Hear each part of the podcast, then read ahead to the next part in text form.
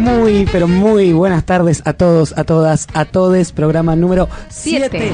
Bueno, voy a arrancar con la entrega de boletines de esta semana. La Reta y Soledad Acuña, el 21 de marzo pasado, inauguraron el Jardín de Infantes Integral número 13 del Distrito 20, presentado como el jardín más grande y moderno de Latinoamérica. Bueno, les cuento algunas cositas. Estamos en el mes de junio, no tienen cloacas, no tienen gas, no tienen ascensores. En abril se cayó un ventilador en sala de dos. Así que, eh, muchachos del gobierno de la Ciudad de Buenos Aires, muchachas del gobierno de Ciudad de Buenos Aires, si van a inaugurar algo, háganlo bien, pila. corten un poquito con el circo y pónganse las pilas. Así que el insuficiente de esta semana es para ustedes. Vamos a hablar en este primer bloque con Graciela Galazo. Hola, sí, ¿cómo están? Buenas tardes. Graciela Galazo es referente de la escuela 11 del octavo. Hace un mes y medio estuvimos hablando con una mamá de la escuela Souribes de acá de nuestro distrito porque tenían una invasión de, de ratas.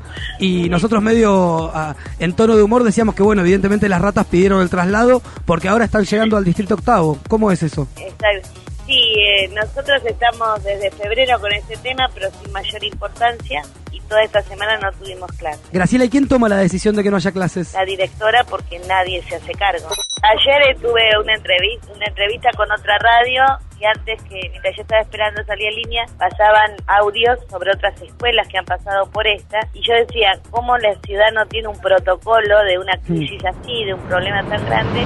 Estaba Nina Espinosa, que es docente del CERA, del CERA 1, cuando lo queremos nombrar es el de Bulnes y Rivadavia, y Cecilia Pauls, que ella es docente también, pero viene en representación de las familias. El Cera, ¿cuántos años hace que funciona en ese edificio? Hace casi 80 años, porque en abril del año próximo se cumplen los 80 años de existencia dentro del barrio y es el primer, la primera escuela que tuvo nuestro país. En este proceso de- del mes y medio vertiginoso que nos obligó el gobierno de la ciudad a tener terminando el año pasado, nos encontramos con una repercusión internacional increíble.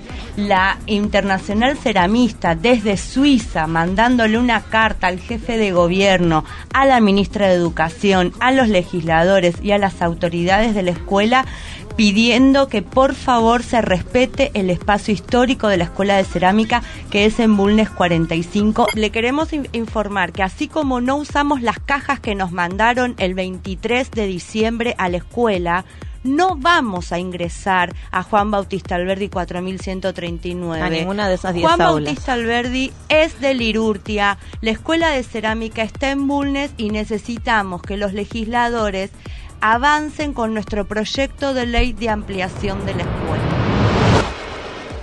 Vamos a hablar ahora con Leticia Huidobro, que es conducción del CFP 24 de Morón y Artigas.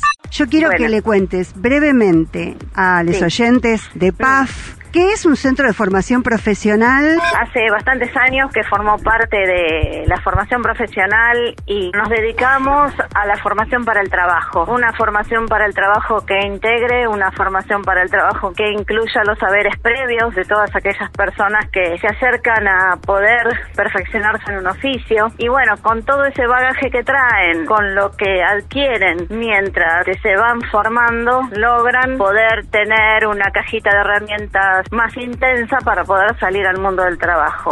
Todos aquellos que se quieran acercar y conocer de qué manera trabajamos, los invitamos el día 13 de junio a la noche de los oficios a partir de las 18 horas hasta las 22, 23. No tengo nada más para decir, Mirá, Morena, quiero ir a descansar. Tomen nues- nuestras palabras, reproduzcan esta información y háganla circular hasta el viernes que viene.